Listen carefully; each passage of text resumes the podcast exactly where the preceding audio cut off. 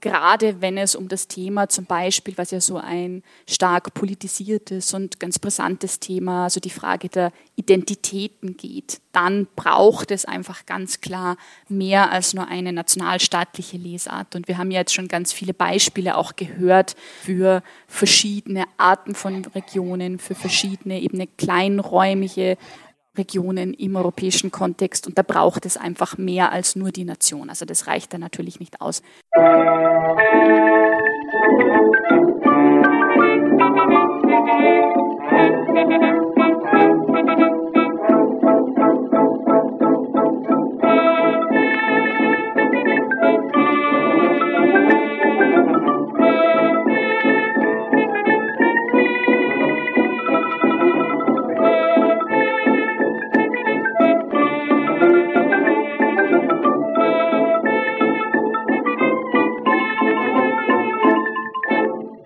Dieser Folge von Geschichte Europas spreche ich mit Professor Dr. Martin Knoll und Dr. Katharina Scharf über europäische Regionalgeschichte.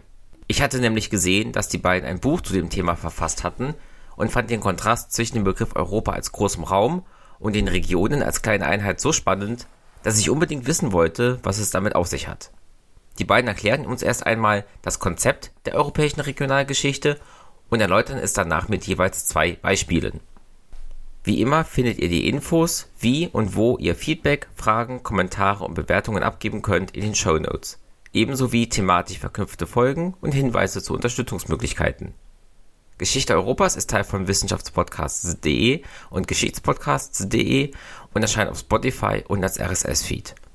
Herr Knoll und Frau Scharf sind beide zum ersten Mal hier im Podcast. Daher geht es wie üblich mit Werdegang und dem Weg zum gemeinsamen Thema und Buch los. Ich wünsche euch wie immer viel Spaß und neue Erkenntnisse beim Zuhören. Ja, mein Name ist Martin Knoll. Ich bin Professor für europäische Regionalgeschichte an der Universität Salzburg. Das heißt, wir haben hier eine Professur, die dieses Fach vertritt und wir haben die europäische Regionalgeschichte auch als Kernfach im Curriculum. Und in dieser, in dieser Lehrtätigkeit in Salzburg ist mir, ich glaube, Katharina wird es ähnlich sehen, ist uns aufgefallen, dass es eben eine Einführung in die europäische Regionalgeschichte im Sinne eines schlanken Studienbuchs einfach noch nicht gibt. Also wir haben diesen Bedarf gesehen. Es gibt zwar zum Beispiel ein großes landeshistorisches Handbuchprojekt, das 2018 erschienen ist, aber eine solche konzise Einführung in die europäische Regionalgeschichte, das schien uns noch zu fehlen. Genau. Genau. Also mein Name ist Katharina Scharf. Ich bin jetzt aktuell gerade in Graz an der Kultur- und Geschlechtergeschichte, durfte aber erfreulicherweise eben meine Dissertation bei Martin Knoll schreiben und im Bereich europäische Regionalgeschichte. Und da sind wir eben genau zu diesem Ergebnis gekommen. Es fehlt einfach tatsächlich ein Buch zur Regionalgeschichte, zur europäischen Regionalgeschichte und vor allem auch für Studierende. Also ich glaube, da gibt es wirklich bis jetzt nichts und da haben wir versucht, da mal etwas vorzulegen. Als ich nämlich dieses Buch gesehen habe, das Sie ja geschrieben haben über europäische Regionalgeschichte, ist mir direkt so der Gedanke gekommen, das ist aber ein ziemlicher Spagatbegriff. Wir haben Europa als was Großes, wir haben eine Region als was Kleines. Also mal vorneweg gefragt, was ist denn europäische Regionalgeschichte überhaupt? Ja, das ist eine Geschichte, die sich äh, mit europäischen Regionen befasst, die sich mit der regionalen Ebene befasst, aber den Anspruch hat, eine quasi europäischen, einen gesamteuropäischen Problemhorizont zu zu, im Blick zu haben. Nun ist Ihr Eindruck Spagat und, und auch ein bisschen diffus, der ist nicht, der ist nicht falsch. Also gerade wenn Sie sich den Regionsbegriff anschauen, wie der alltagssprachlich verwendet wird, also regionale Lebensmittel oder Tourismusmarketing arbeitet mit bestimmten Regionen, Genussregion, Sportregion da ist ja sehr viel Ungenauigkeit drin und oft sind es ja genau diese sehr diffusen Begriffe, die ob dieser Offenheit auch sehr beliebt sind. Das sieht man ja beim, beim Regionsbegriff genauso. Und deswegen ist es auch ganz klar, dass man den ganz genau definieren muss.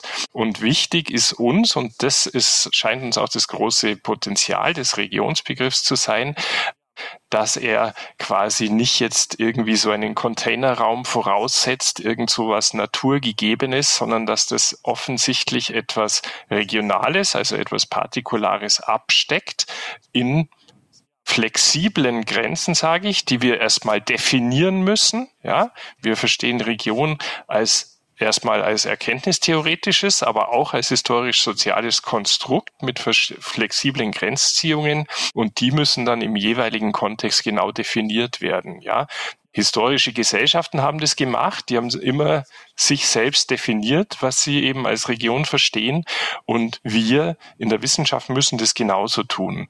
Also das heißt, wir werden nicht einfach irgendwo eine Region finden, sondern wir müssen überlegen, sprechen wir jetzt von einer Bergbauregion, sprechen wir von einer Tourismusregion, sprechen wir von einem politischen Regionskonzept wie einem ja, Bundesland zum Beispiel und bei allem Konstruktivismus, den wir jetzt gerade da schon auch vertreten und der, glaube ich, auch ziemlich mehrheitsfähig ist in der Regionalforschung, äh, ist es immer auch klar, also es gibt da was konkret räumlich Materielles, es gibt da ein Realsubstrat, ja.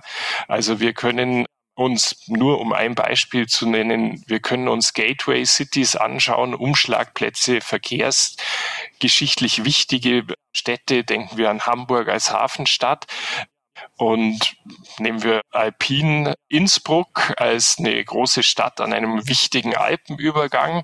Die haben vieles gemeinsam, aber die haben natürlich durch ihr Setting auch schon mal ganz unterschiedliche Ausgangspunkte und Entwicklungslinien. Ja, und das Dritte ist, was man ja auch bei Region oder bei Regionalität definieren muss, ist eigentlich diese Skalenebene, diese räumliche Skalenebene, auf der wir uns da bewegen.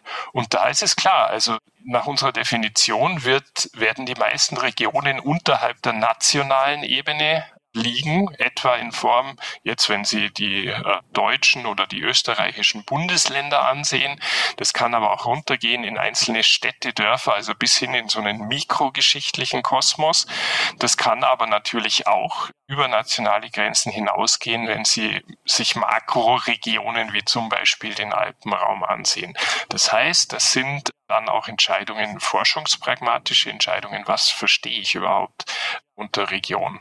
Und zuletzt wieder auf die Ebene der historischen Realität praktisch zurückgespiegelt. Es ist ganz klar, Regionen wurden und werden immer aktiv, passiv von individuellen Menschen, von Akteurinnen und Akteuren aus der Politik, aus der Wissenschaft, aus der Kunst, aus der Werbung von kollektiven Akteuren wie Vereinen, Parteien, Massenmedien, die alle Andreas Rutz hat mal gesprochen von Doing Territory. Also die machen das, die gestalten das, die kreieren das, die inszenieren das. Und das alles ist ein Prozess, der geht bottom-up und top-down. Und wie gesagt, insgesamt scheint uns der Regionsbegriff da der geeignete zu sein, um das möglichst offen bei natürlich möglichst großer Präzision zu erklären. Höre ich jetzt aber auch richtig raus, dass, wenn Sie eben gesagt haben, man kann sagen, es ist eine Bergbauregion oder es ist eine alpine Region, dass je nachdem, welche dieser vielen Felder man sich raussucht, ein Gebiet, ich nehme zum Beispiel Trier, wo ich jetzt hier sitze, zu verschiedenen Regionen gehören könnte, je nachdem, welches, welchen Gedanken man dahinter hat. Ja, also genau der Verflechtungsaspekt scheint mir ein sehr wichtiger zu sein. Und das ist eben auch etwas, was von diesem alten Containerraumdenken ein bisschen wegführt, dass man sich Regionen, also dass man sich diese partikularen Einheiten immer ganz intensiv in ihren Verflechtungen anschaut, in ihren überregionalen Verflechtungen. Denken Sie an Migrationsbeziehungen, denken Sie an wirtschaftlichen Austausch, Verkehrsbeziehungen, Arbeitsteilung in der, in der, in der Produktion. Denken Sie an landwirtschaftliche Spezialisierung, die immer voraussetzt, dass ich dann Produkte auch überregional austausche. Das heißt, wie Sie sagen, je nachdem, mit welcher Brille ich da drauf gucke, kann eine Region oder kann zum Beispiel eine, eine Stadt oder ein bestimmter, eine bestimmte räumliche Einheit natürlich unterschiedlichen Regionen zugeordnet werden. Und das ist ja auch ein bisschen so das, womit auch die nur ein Beispiel, womit ja auch so ein bisschen die europäische Politik agiert, so diese, Sie wissen ja, dieses verheißungsvolle Europa der Regionen, das man in den 1990er Jahren propagiert hat, das natürlich jetzt auch viel an, an Strahlkraft schon wieder verloren hat. Da hat man genau das ja eigentlich auch gemacht, dass man, dass man Regionen definiert hat, gerne grenzüberschreitende Regionen und diese dann eben in dieser, in diesen unterschiedlichen Zugehörigkeiten auch äh, ja, stark machen wollte. Wieso sollte man denn überhaupt sich die Arbeit machen, regionale Geschichte europäisch zu schreiben?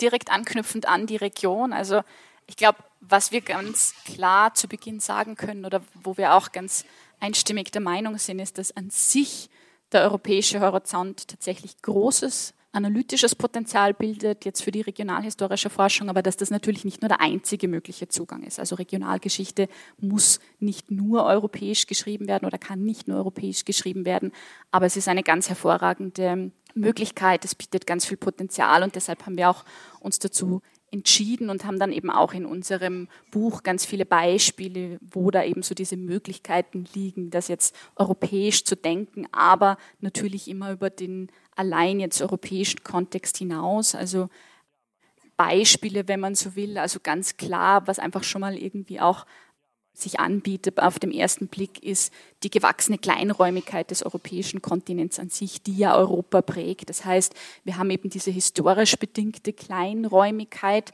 und für die braucht es einfach auch einen kleinräumigen Zugang durch die Regionalgeschichte und eben auch zum Beispiel durch die Landesgeschichte. Das heißt, hier haben wir einfach schon mal Europa als Kontext von kleinen Räumen, von Regionen einfach auch. Also wir haben zum Beispiel auch jetzt in der europäischen Geschichte ganz viele Beispiele, wo regionale Kräfte von übergeordneter Herrschaft eben sich emanzipiert haben, sich auch territorial verselbstständigt haben oder eben sogar imperiale Kräfte entwickelt haben. Also da gibt es viele Beispiele, die zum Beispiel auch der Münchner Historiker Ferdinand Kramer anführt. Also der Aufstieg Roms, so klassische Beispiele, die Großreichsbildung der Franken, eben über ganz Europa oder auch die Aufstiege der Häuser Österreichs und Preußens. Also hier braucht es einfach einen gesamteuropäischen Blick und der ist auch ausschlaggebend und notwendig. Also das ist allein schon mal der eine Punkt, wo es das einfach braucht.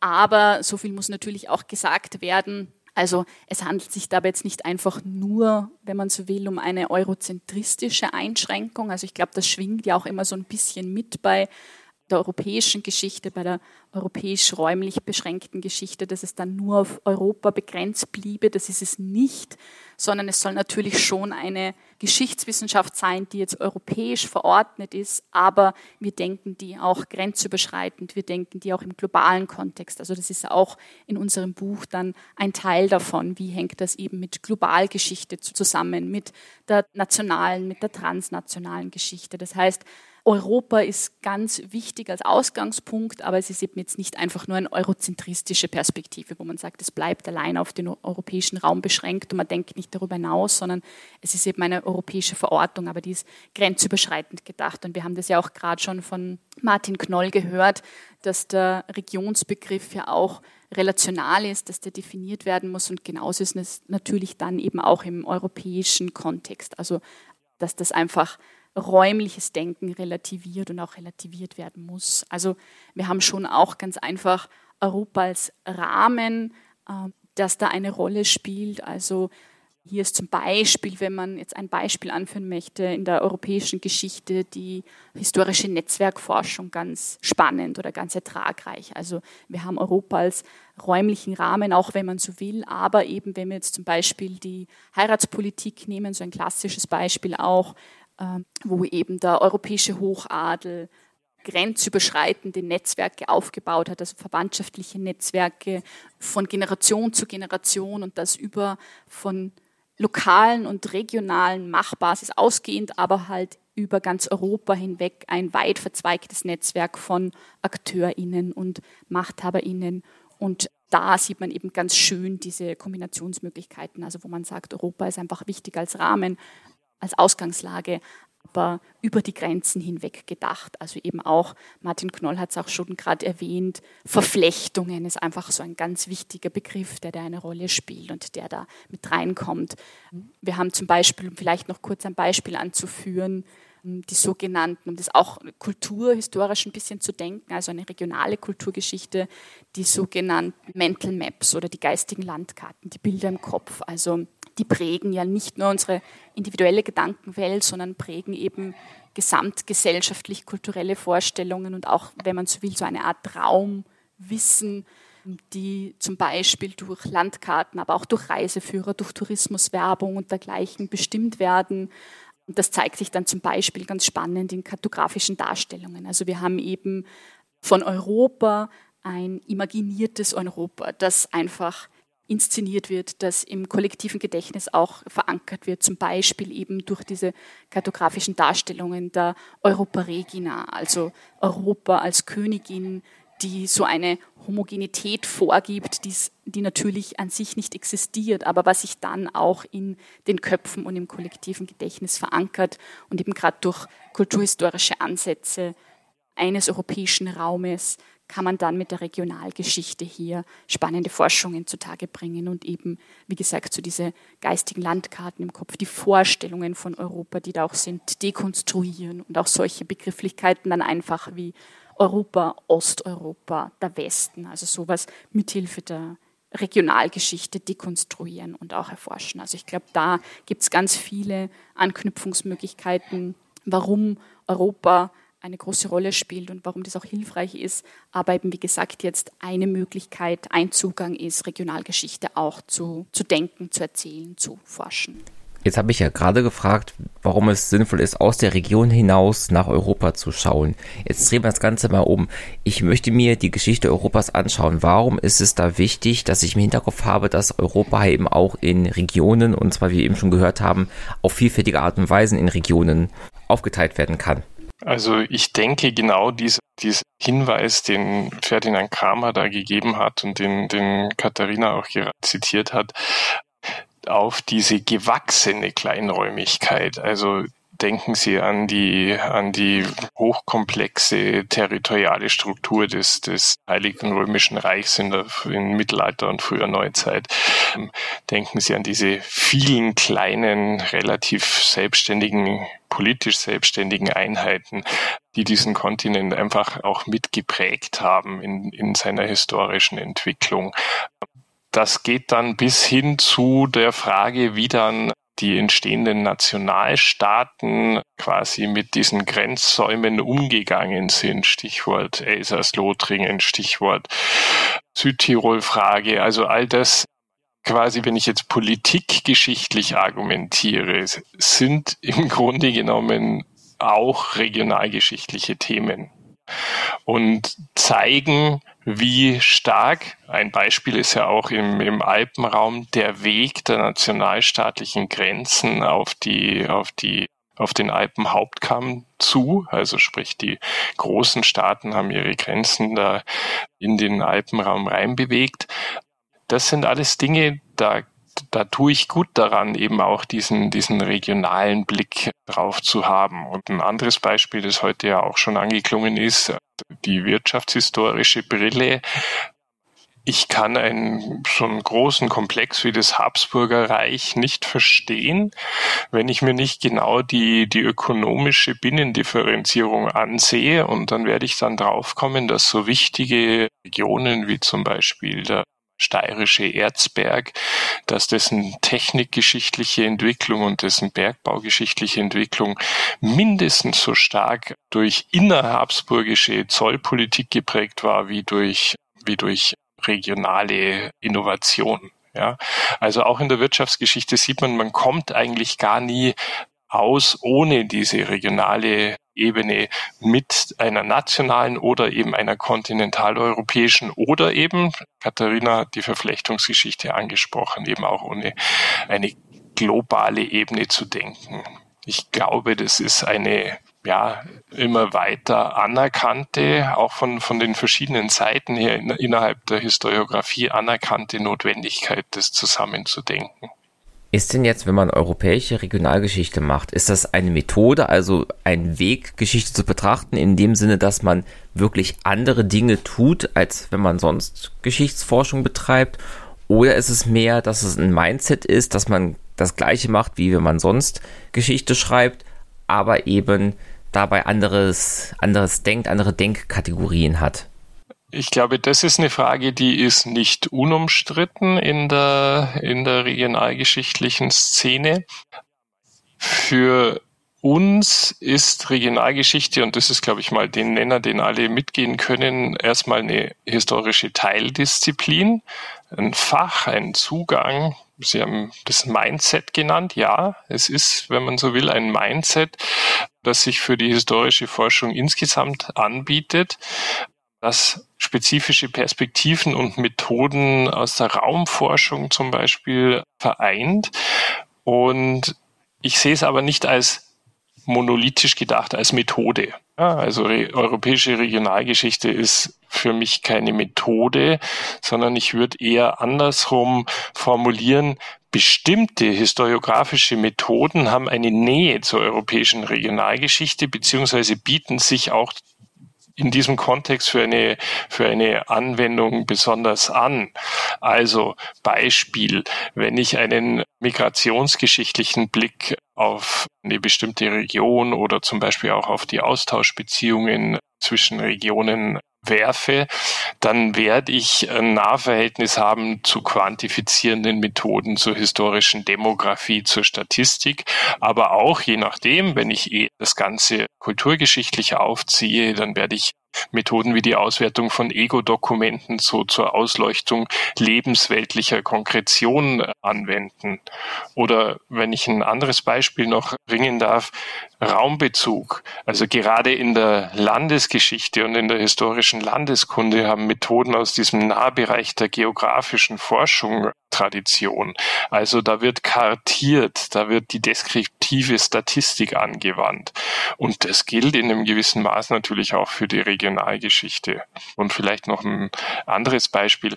Äh, die, dieses Nahverhältnis auch zur Wirtschaftsgeschichte. Also auch hier, Bergbauregionen haben wir jetzt schon mehrfach angesprochen, auch industrielle Cluster oder andere Regionen mit ökonomischer Spezialisierung. Da liegt es auf der Hand, dass ich quantifizierende Methoden sinnvoll anwende, zum Beispiel zur Rekonstruktion von Transport und Handelsvolumina zwischen verschiedenen Regionen.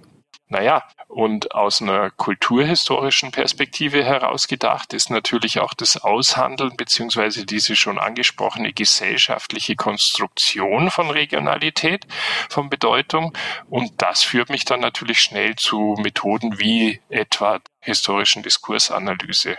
Also, wie gesagt, ich sehe die europäische Regionalgeschichte nicht als Methode, sondern als ein eine Teildisziplin, in der sich thematisch abhängig vom Untersuchungsgegenstand Nahverhältnisse zu bestimmten äh, Methodensets gebildet haben. Was ist denn jetzt, um es nochmal kurz auf den Punkt zu bringen, der Mehrwert dieser Herangehensweise europäische Regionalgeschichte für die Geschichtswissenschaft? Naja, also der Historiker Heinz Dobsch hat 2011 mal resümiert, dass die Landes- und Regionalgeschichte seit langem als Exerzierfeld gelte, in dem sich anhand kleiner Räume neue Methoden und Zielsetzungen am besten erproben und verwirklichen lassen. Also ich würde es deshalb vielleicht etwas weniger martialisch ausdrücken und lieber von einem Experimentierfeld sprechen, aber genau das ist der Punkt. Die in dieser Laborsituation gewonnenen ja, Befunde, aber auch das, was ich hier an methodischen Kompetenzen aufbauen kann, das dient ja eben nicht nur der Landes- oder der Regionalgeschichte, sondern das wird auch anderen Bereichen der Kultur, der Alltags, der Mentalität oder der Geschichte, Geschlechtergeschichte nützen. Also ich sehe das immer in einem engen Austauschverhältnis und das ist ja auch ein bisschen der, der Grund, warum wir diese in, dies, in diesem Hauptkapitel, in dem wir diese vielen verschiedenen Perspektiven hier gesammelt haben, eben auch wirklich dieses Nahverhältnis jeweils betont haben. Also ich denke, das kann sich gegenseitig befruchten. Jetzt sind eben schon ganz viele Begriffe gefallen, die auch andere Betrachtungsweisen der Geschichte darstellen. Wir hatten die Globalgeschichte, die Verflechtungsgeschichte, die Regionalgeschichte und auch die Nationalgeschichte, die ja auch lange Zeit sozusagen ein bisschen der Standard war, dass man sich die Geschichte einer Nation angeschaut hat, aber auch da mit dem Blick darauf, dass die Nation ja auch nur als Konstrukt verstanden wird, eben auch irgendwann da aufbrechen wollte. Ist denn jetzt die europäische Regionalgeschichte eine Möglichkeit, diese Nationalgeschichten aufzulösen, zu erweitern oder vielleicht sogar ganz radikal zu ersetzen? Ich glaube, dass das eben genau diesen, diese Raumfragen ganz schön verbindet, eben sei es die Region Europa oder eben global. Also da ist natürlich diese Frage der Nationalgeschichtsschreibung für die Regionalgeschichte besonders relevant. Und ich glaube, wir würden das so doch so sehen, jetzt auch mit dem Buch, dass eben gerade durch dieses flexible und durch dieses relationale Raumverständnis die Möglichkeit besteht oder das sich perfekt anbietet, um Nationalgeschichtsschreibung herauszufordern, auch zu erweitern und auch neu zu denken das heißt jetzt nicht, dass national fokussierte Betrachtungen komplett aufgelöst oder ganz ersetzt werden müssen, sondern eben nur, dass sie durch neue Perspektiven, durch die Regionalgeschichte einfach bereichert werden. Also dass es da neue Potenziale gibt, dass es da andere Möglichkeiten gibt und dass man das jetzt nicht zwangsläufig ersetzen muss. Aber da ist ohne Frage, also durch jetzt, wenn man so will, zum, wenn man eine postnationale europäische Regionalgeschichte denkt. Also da haben wir dann ganz klar eben die Möglichkeit, die Nationalgeschichtsschreibung oder eben nationales Denken, nationalistisches Denken auch zu, ähm, zu überbrücken oder darüber hinauszugehen. Ganz klar, also das muss man hier auch immer erwähnen, muss sich die Regionalgeschichte, aber genauso eben zum Beispiel auch die Landesgeschichte hier immer der Traditionsstränge bewusst sein, auch problematischen Traditionsstränge, wie jetzt zum Beispiel eben der völkischen Wissenschaft oder eben ganz klar dem raumdeterministischen Denken. Und da muss auch die Regionalgeschichte und die Landesgeschichte einfach darüber hinausgehen, aber sich natürlich das immer, natürlich muss das immer mit berücksichtigt werden. Aber jetzt eben im nationalen Kontext, gerade wenn es um das Thema zum Beispiel, was ja so ein stark politisiertes und ganz brisantes Thema, also die Frage der Identitäten geht, dann braucht es einfach ganz klar mehr als nur eine nationalstaatliche Lesart. Und wir haben ja jetzt schon ganz viele Beispiele auch gehört für verschiedene Arten von Regionen, für verschiedene eben kleinräumige Regionen im europäischen Kontext und da braucht es einfach mehr als nur die Nation. Also das reicht da natürlich nicht aus. Also bei verschiedenen Identitäten, sei es ethnischen, religiösen oder eben nationalen Identitäten, da hilft eben gerade diese relationale Region, Regionalgeschichte. Also da gibt es natürlich auch witzig oder Beispiele, die irgendwie witzig anmuten, was wir eben auch in unserem Buch erwähnt haben, als zum Beispiel im Jahr 2011 so nicht ganz ernsthaft diskutiert wurde, ob Passau mit dem benachbarten Oberösterreich vereint werden soll. Also was natürlich so ein bisschen ein Schmunzeln hervorruft, aber gleichzeitig halt auch immer die Frage von Nation, von Region, von separatistischen Bestrebungen sozusagen einfach auch zum Ausdruck bringt, die da ganz zentral sind. Also gerade eben auch Regionalismen sind da ja auch ganz wichtig. Also man muss jetzt, das ist vielleicht auch wichtig zu erwähnen, man muss jetzt Nationen und Regionen nicht unbedingt als gegenüberstellende Konzepte oder konkurrierende Konzepte begreifen, aber es braucht einfach eben über den staatsnationalen Fokus hinausgehende Forschungen, zum Beispiel eben europäische Klein- und Zwischenräume oder periphere Regionen, also wie wir zum Beispiel auch schon bei den kartografischen Darstellungen gehört haben. Also wo ja durch diese einheitliche Farbgebung der Nationen zum Beispiel eine Homogenität dann suggeriert wird, die es so auch nicht gab. Also wo eben in vielen Regionen im, bis ins 20. Jahrhundert hinein gar keine klare Zuweisung der gesamten Bevölkerung zu einer Nationalität vorgenommen werden konnte. Also das, das sieht man das dann einfach sozusagen, dass es da eben die regionalen Forschungen braucht, um das aufzubrechen. Ähm, also auch später oder bis heute ist eben sozusagen so diese Idee einer ähm, homogenen Nation, einer vermeintlich homogenen Nation oder eben noch mehr einer gemeinsamen Identität. Das ist natürlich eine Illusion, die hinterfragt werden muss, die dann eben zum Beispiel allein schon durch so Dinge wie autochtone Minderheiten ins Wanken gebracht wird.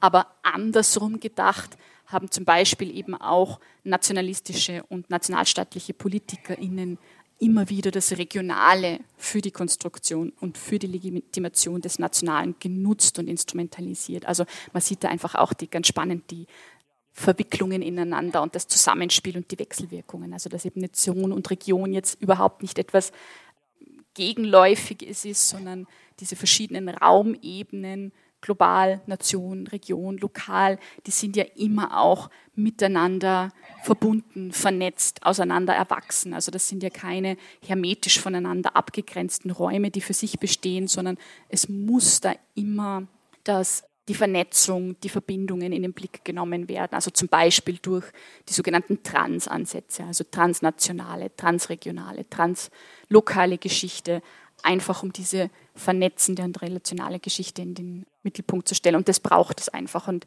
da sind wir eben der Überzeugung, dass das gerade eben mit der europäischen Regionalgeschichte sehr gut gelingt und eben auch, wie gesagt, das bis auf die Mikroperspektive hinuntergebrochen werden kann, aber eben auch über Europa hinausgehen und vor allem über den Nationalstaat hinausgehen, Forschungen betrieben werden können. Also da muss einfach klar sein, dass die Nation ist nur eine von vielen Möglichkeiten der Raumordnung, genauso auch die Region. Und es reicht eben nicht aus, nur eine Ebene zu betrachten, sondern es braucht immer das Zwischenspiel zwischen den verschiedenen räumlichen Ebenen. Und da ist eben die Regionalgeschichte ganz gut, um sozusagen festgefahrene Grenzen aufzubrechen und auch immer Masternarrative in Frage zu stellen, gerade eben im nationalen Diskurs oder eben der Nationalgeschichtsschreibung.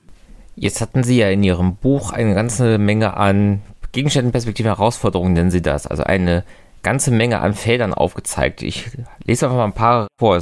Politikgeschichte, Wirtschafts- Sozialgeschichte, Kulturgeschichte, Religions-, Konfessionsgeschichte, Migrationsgeschichte, Frauengeschlechtergeschichte. Wir hatten ja im Vorfeld abgesprochen, dass Sie sich ein paar Case Studies, ein paar Fallbeispiele rausnehmen und nachdem wir jetzt sehr theoretisch gesprochen haben, mal an einem Beispiel zu zeigen, wie europäische Regionalgeschichte geschrieben und erzählt werden kann. Und da würde ich Sie bitten, einfach mal damit loszulegen. Ja, also ich würde da ganz gerne die Umweltgeschichte ins Feld führen. Umweltgeschichte ist ja etwas, was, es gibt da so eine oft verwendete Definition, also ein Forschungsfeld, dass das Beziehungsgefüge zwischen dem Menschen und dem Rest der Natur in der Vergangenheit untersucht. Und das ist ja etwas, was globale Prozesse umfasst, wie klimageschichtliche Konjunkturen oder globalisierten Speziestransfer, genauso wie aber auch lokale Übernutzung eines Ökosystems oder eben auch regional unterschiedliche Praktiken gesellschaftlicher Nachhaltigkeit in der Nutzung von Natur, in der Landwirtschaft oder im Bergbau oder, oder analytisch, muss man hier sagen. Und da bin ich nicht ganz allein mit, dieser, mit diesem Eindruck, sondern da weiß ich mich zum Beispiel auch mit der Umwelthistorikerin Verena Winnivater einig. Analytisch scheint uns hier in dreierlei Hinsicht ein Nahverhältnis zwischen Regionalgeschichte und und Umweltgeschichte zu bestehen. Erstens, die regionalgeschichtliche Perspektive basiert, haben wir schon öfter nun erörtert, auf der Einsicht, dass diese Kategorie Region was Konstruiertes ist, dass es aber eben auch ähm, hier unterschiedliche materielle Grundlagen gibt. Stichwort Unterschied Stadtentwicklung Hamburg, Innsbruck. Ja, das haben wir schon kurz angesprochen vorher. Zweitens, globale Prozesse die können wir in räumlich partikularen Einheiten nicht nur gut untersuchen, sondern die prägten natürlich auch ganz konkret regionale Entwicklungen. Konkretes Beispiel, denken Sie etwa an die Krisenjahre 1783 und 84, damals im Gefolge des großen Ausbruchs der Laki-Spalte, also dieser Vulkanismus auf Island, wo dann durch diese Aerosole quasi eine, eine globale oder zumindest auf der Nordhalbkugel eine Wetterverschlechterung eingetreten ist. Ein ähnliches Beispiel gibt es ja 1815, 16 in Gefolge dieses Ausbruchs des Tambora, Stichwort Jahr ohne Sommer. Da haben wir global wirksame Phänomene und hier können wir uns eben jetzt regional die Ausprägungen, nicht nur die Betroffenheit, sondern auch die Strategien dieser Gesellschaften im Umgang mit diesen Extremsituationen, diese Schlechtwetter Folgen hatten ja dann auch zu Ernteausfällen geführt, zu Hochwässern und so weiter. Also das heißt, wir können uns hier dann eben auch anschauen, wie hat regional unterschiedlich, wie haben Gesellschaften damit umgehen können. Andersrum formuliert sind auch vom Menschenhand gemachte globale Phänomene wie der industrielle Klimawandel nichts, was ja irgendwie abstrakt losgelöst irgendwo existiert, sondern sie sind die Summe von menschlichen Wirtschaften in verschiedensten Regionen, die wiederum vielfältig verflochten sind. Das heißt, hier muss ich mir dann auch wieder diese einzelne Industrieregion ansehen oder diese einzelne Verkehrsregion, um quasi in einem Summenbild dann etwas zu dem industriellen Klimawandel sagen zu können. Und ich möchte vielleicht noch ein sehr konkretes Beispiel bringen. Es wird ja oft diskutiert, diese Frage der Nachhaltigkeit in der Zeit vor großmaßstäblichen Verwendung von fossilen Energieträgern, also sprich in diesem sogenannten solarenergetischen Zeitalter, als im Grunde genommen die, die Energieversorgung der Gesellschaften noch weitestgehend durch Solarenergie passiert ist. Klar, Pflanzen als Konverter, sprich Photosynthese, mit wenigen Ausnahmen wie Nutzung der Wasserkraft oder der Windkraft. Und diese Frage, wie, wie nachhaltig haben vorindustrielle Gesellschaften gewirtschaftet, für die bietet sich einfach auch an, dass man hier äh, einen regionalen, regionale Case Studies macht. Ein Beispiel wäre etwa eine, eine, eine Dissertation, die in Kiel entstanden ist. Arne Peissen hat die mal vorgelegt und das ist eine interdisziplinäre Studie, die hat sich die Holzwirtschaft oder genauer gesagt die Köhlereiwirtschaft eines Klosters, des Klosters Ahrensböck, das ist nicht weit weg von Lübeck, angeschaut und hier war die glückliche Kombination die, dass es quasi diese in rivalisch überliefert ein, ein, eine 100-jährige, ziemlich lückenlose Überlieferung dieses Köhlereiregisters des Klosters gab als serielle Quelle. Das heißt, man konnte sich da anschauen, was sind, weil diese Köhlereirechte, also das Nutzen von Wald für die Verkohlung, also für die Herstellung von Holzkohle, das ist verpachtet worden an bäuerliche Köhler. Und das heißt, man hat diese Verträge, man hat die Einnahmen, man hat aber auch solche, wenn es Streitigkeiten gab, wenn es Missbrauch gab, dann das alles hat man schön als Überlieferung. Und auf der anderen Seite hat Peissen mittels seines eigenen naturwissenschaftlichen Backgrounds hier auch paläobotanisch gearbeitet. Das heißt, sie haben alte Kohlmeiler ausgegraben und haben dann da rekonstruieren können anhand von den Wuchsformen von Kohleresten, sind es zu früh geerntete Stockausschläge? Hat man hier quasi übernutzt? Waren das schattentolerante Baumarten oder andere? Und er kommt so im Gesamtblick auf dieses eine Beispiel, sagt er, nee, das hat eigentlich über diese 100 Jahre ziemlich gut funktioniert. Also man kann eigentlich sagen, hier ist nicht übernutzt worden, hier ist nachhaltig gewirtschaftet worden. Und mir scheint es nicht umsonst so zu sein, dass genau diese Studie unter anderem im Jahrbuch für Regionalgeschichte publiziert wurde. Das heißt, hier ist eben ganz klar geworden, wie produktiv dieser regionale Blick auf umweltgeschichtliche Fragestellungen eingesetzt werden kann. Also ich würde aus meinem aktuellen Forschungskontext raus einfach auch die, das Beispiel der Frauen- und Geschlechtergeschichte erklären und vielleicht auch, weil sich es nicht auf den ersten Blick erschließt, aber es lässt sich ganz klar einfach mal zum Einstieg sagen, also Räume werden und sind vergeschlechtlicht und Geschlecht wird verräumlicht. Das klingt jetzt kompliziert, dass es ist. Also wir kennen das ganz aus konkreten Beispielen wie der geschlechtsspezifischen Trennung von Räumen, etwa in Toiletten oder von der Gestaltung von öffentlichen Räumen, etwa durch Straßenbenennungen, also mit fast ausschließlich männlichen Namen. Das ist ja auch aktuell vielerorts ein Thema, eben die Sichtbarkeit im öffentlichen Raum verschiedener Namen oder auch zum Beispiel von sogenannten Angsträumen, also das heißt Straßenunterführungen, Parks und so weiter in der Nacht, die eben einerseits ganz klar gesellschaftliche Machtstrukturen aufzeigen und eben einfach auch geschlechtsspezifisch sind oder geschlechtsspezifisch konnotiert sind. Also das sieht man ganz klar an diesen konkreten Beispielen, wie eben auch Raum immer mit dem Thema Geschlecht verbunden ist. Und gleiches gilt natürlich jetzt bei der Frage, wie sich Menschen Räume aneignen, wie sie sie erleben, wie sie sie nutzen und gestalten. Also da spielen einfach auch Vorstellungen von Geschlecht oder auch Praktiken von Geschlecht mit.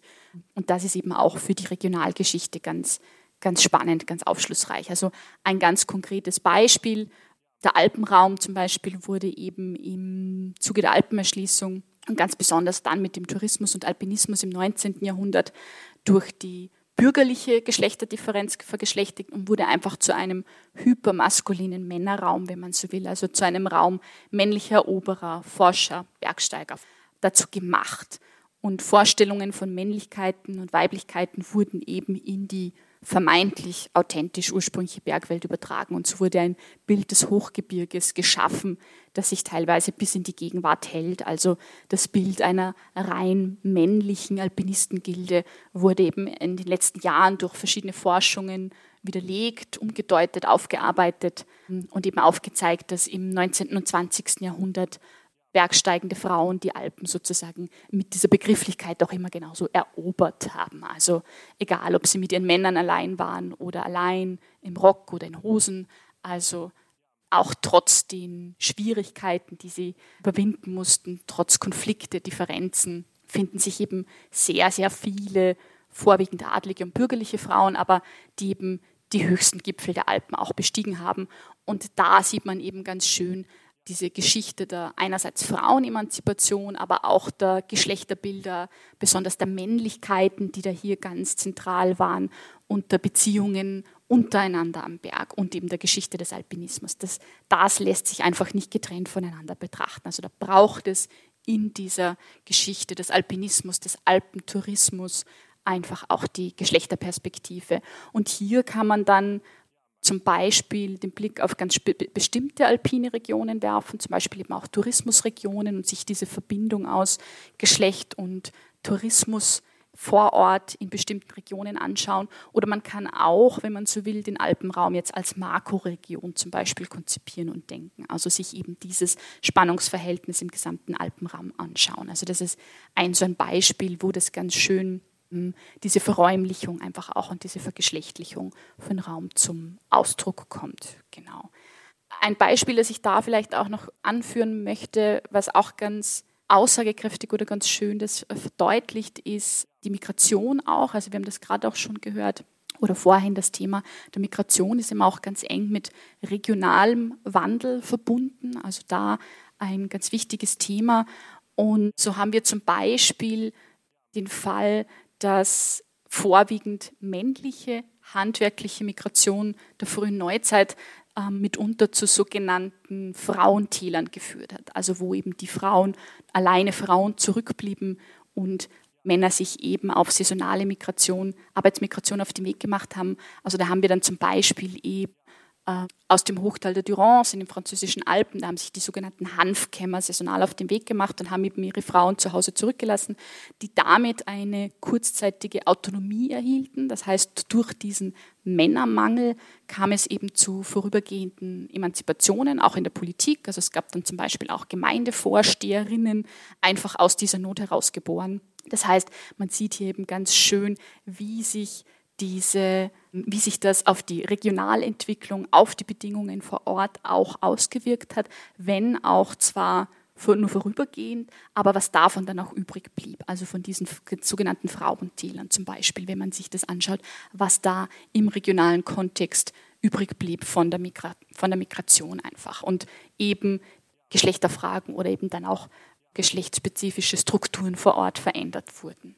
Genau, also Vielleicht um noch abschließend ein Beispiel anzuführen, damit man eben die verschiedenen Möglichkeiten sieht, wo hier Verbindungen bestehen. Also zum Beispiel durch eine auch kulturhistorische Perspektive kann man sich die Verbindung von Stadt-Land anschauen. Also hier gibt es ja auch immer noch diese plakative Gegenüberstellung von der aufgeschlossenen, modernen, liberalen Stadt, dem konservativen Land, in Bezug auf Sexualität zum Beispiel der homophilen Stadt und dem homophoben Land.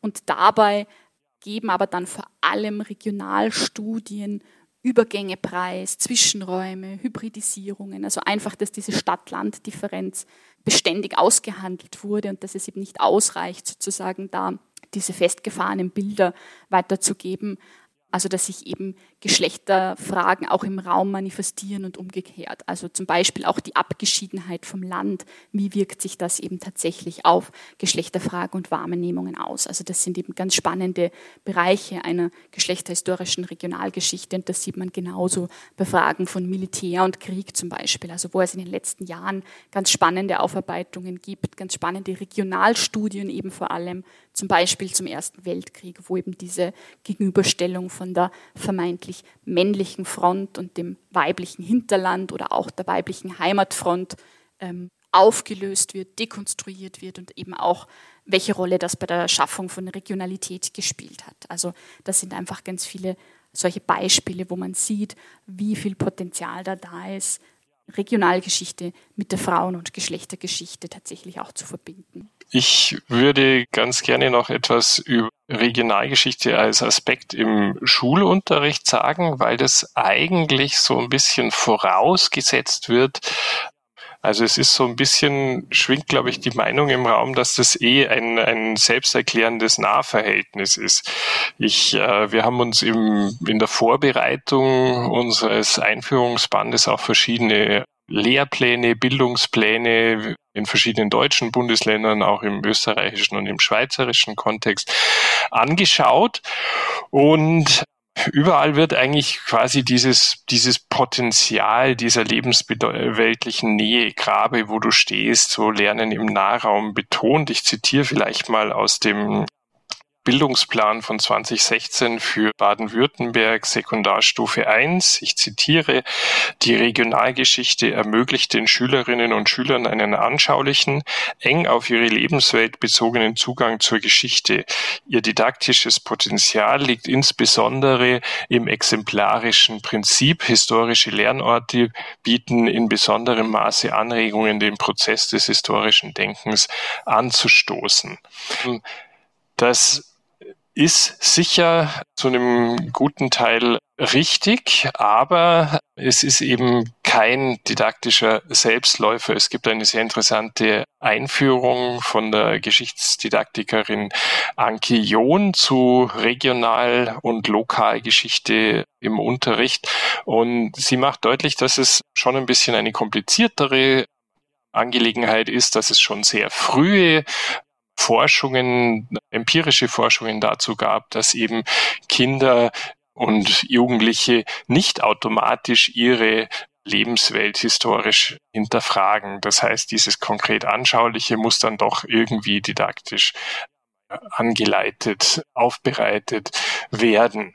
Und wieso ist nun quasi der, die regionale oder die lokalgeschichtliche Ebene hier quasi besonders attraktiv für die Geschichtsdidaktik. Jon legt so eine Typologie vor von Darstellungsperspektiven lokal- und regionalgeschichtlicher Fallbeispiele im Vergleich oder im Verhältnis zur allgemeinen Geschichte, auf die man ja, würde ich jetzt mal sagen, raus will.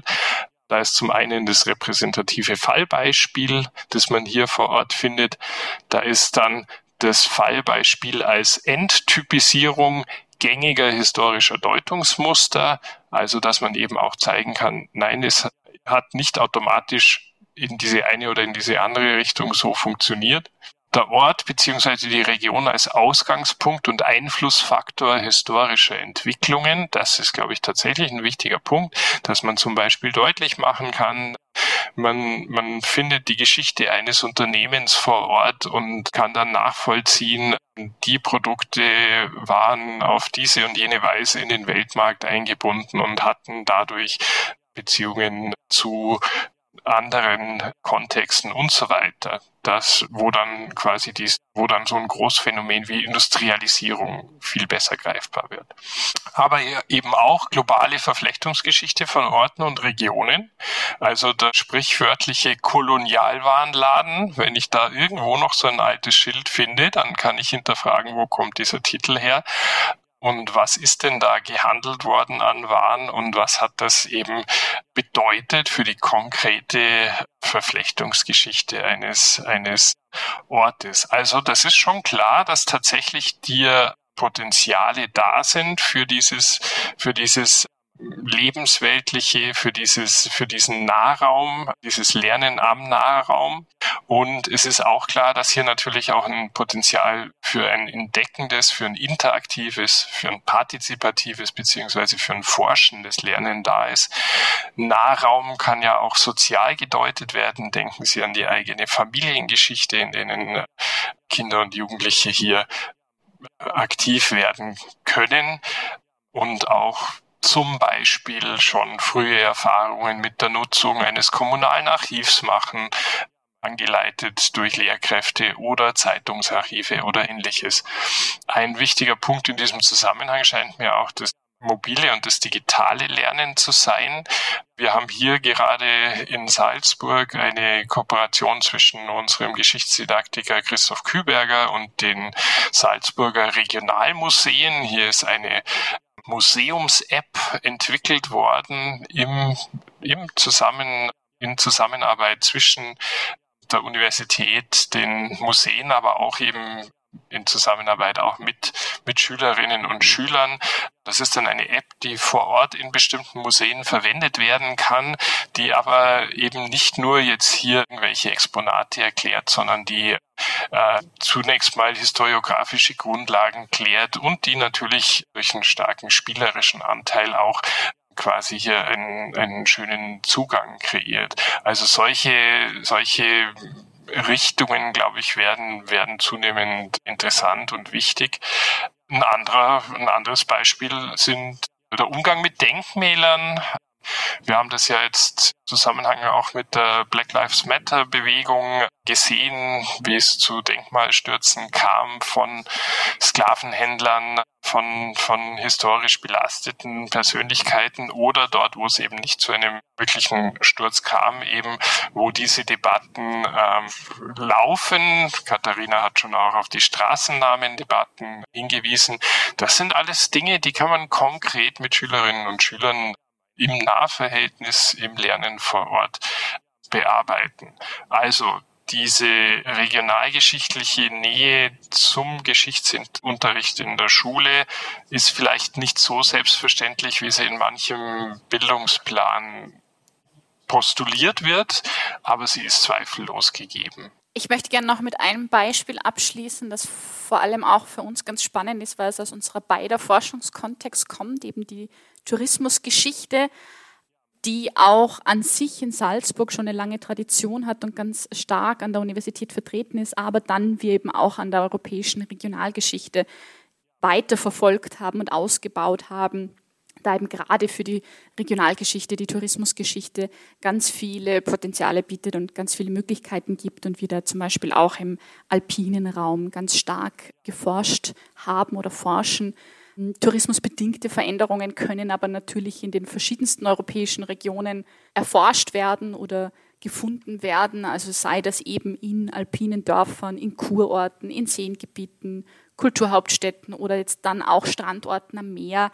Und gerade eben der Blick über die europäischen Grenzen hinaus ist da zum Beispiel auch vielversprechend, zum Beispiel durch Vergleiche. Also wir haben auch eine Kollegin am Fachbereich, die einen Vergleich von Innsbruck und New Orleans ausarbeitet, also wo man auf den ersten Blick vielleicht gar nicht vermuten würde, dass sich das anbietet, aber da sieht man eben ganz schöne Potenziale, wie eben so eine Regionalgeschichte, eine europäische Regionalgeschichte dann über die europäischen Grenzen hinaus funktionieren kann. Und das andere sind natürlich auch hier eben Vernetzungen, zum Beispiel von den internationalen Reisenden, von saisonalen Arbeitskräften, die in der Tourismusindustrie arbeiten, aber genauso zum Beispiel von Kapital, das ja ganz eng zusammenhängt mit der Tourismusindustrie auch oder Know-how, das heißt dann eben auch solche Fragen von Kulturtransfer zum Beispiel oder der Transfer von Wissen, von Ideen, also alles einfach auch Aspekte von Mobilität, also mobile, mobile Dinge, Ideen, Menschen und so weiter. an sich hat natürlich der, oder das ist ganz spannend, dass eben der Tourismus nicht nur die physische Beschaffenheit jetzt zum Beispiel von Landschaften verändert hat, ganz klar durch Verkehrsinfrastrukturen, die gebaut wurden, durch Hotels und so weiter und so fort, aber auch die Art verändert hat, wie Menschen Räume eben wahrnehmen. Also gerade durch das, gerade beim touristischen Reisen gibt es ja diese kontinuierliche Suche nach Merkmalen, das heißt nach gemeinsamen Merkmalen von Orten, nach unterscheidenden Merkmalen von Orten, was natürlich auch so diese Kreation von Behälterräumen und der Homogenisierung von Orten befördert. Das sieht man ganz schön am Beispiel des Salzkammerguts, wo sich hier eben ganz klar zeigt, welche Bedeutung diese oder welche Kraft und Macht auch diese Außensicht für die Definition von Tourismusregionen hat, also die in sich eigentlich teilregional sehr schwer abgrenzbare und stark differenzierte Region Salzkammergut wird einfach durch die touristische Außen- und Innenperspektive als eine Einheit einerseits wahrgenommen, aber eben auch direkt geschaffen, aktiv kreiert und eben so eine Tourismusregion gemacht, wenn man so will.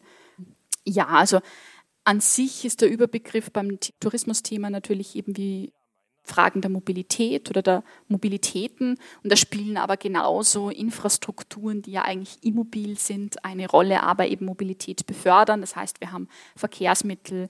Klassisches Beispiel ist die Eisenbahn sozusagen als Geburtshelferin des modernen Tourismus oder des modernen Massentourismus, aber eben zum Beispiel auch natürlich das Automobil und der Individualverkehr, der internationale Flugverkehr. Also wir sehen diese verschiedenen Beispiele, wie eben wie die tatsächlich die materielle Gestaltung von Räumen auch veränderten und beeinflusst haben.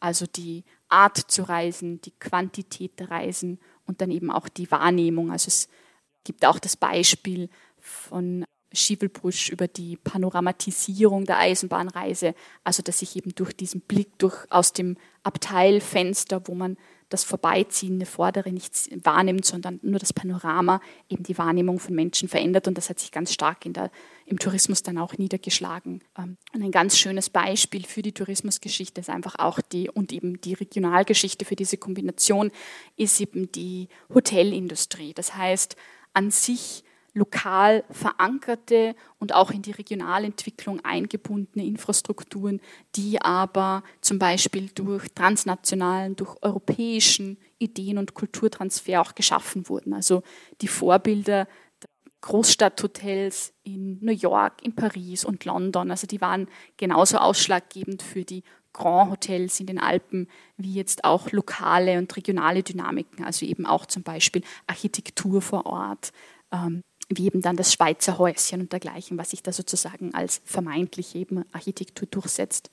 Und da spielen natürlich die verschiedenen Hotelformen eine ganz große Rolle. Also wir haben Hotels, die lokal verankert sind, die sozusagen auch vor Ort interagieren, die ganz starke Auswirkungen auf die Region haben, die Infrastrukturen vor Ort schaffen, die sich in die Gemeinde, in Politik einmischen, die da wirklich ganz stark eingebunden sind und Einfluss haben auf die Regionalentwicklung. Und dann haben wir aber genauso die Hotels, die tatsächlich abgeschlossen sind, auch architektonisch von den Einheimischen abgegrenzt sind, auch nicht unbedingt Produkte aus der Region beziehen, sondern tatsächlich eben sozusagen so Inseln für die Oberschicht sind und eben nichts mit mit den Personen vor Ort zu tun haben. Also wir haben da ganz spannende verschiedene Formen der Hotellerie, ähm, aber natürlich sind gerade die spannend, die eben tatsächlich auch eine Modernisierungsfunktion vor Ort eingenommen haben. Also es gibt da spannende Forschungen in der Belle Epoque zum Beispiel, welchen großen Einfluss Hotels auf die regionale Entwicklung hatten,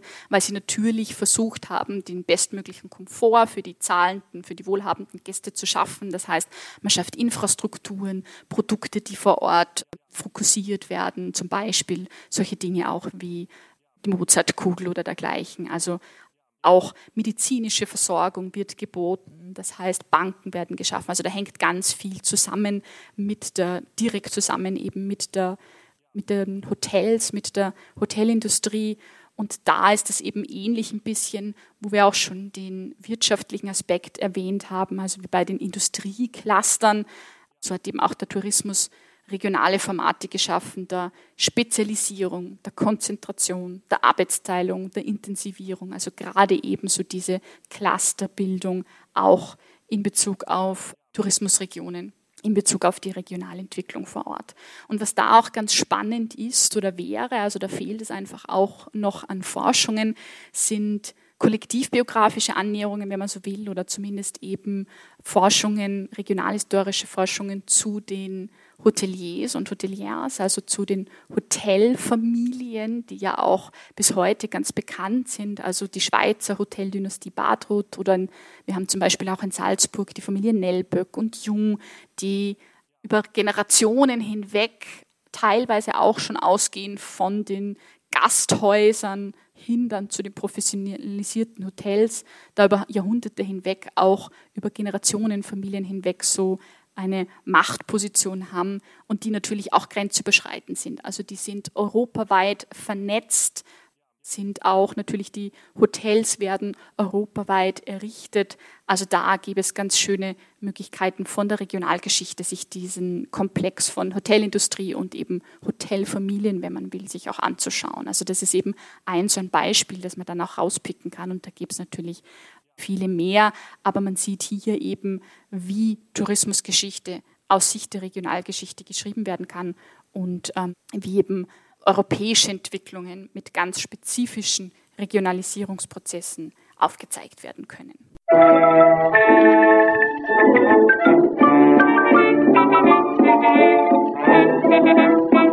Musik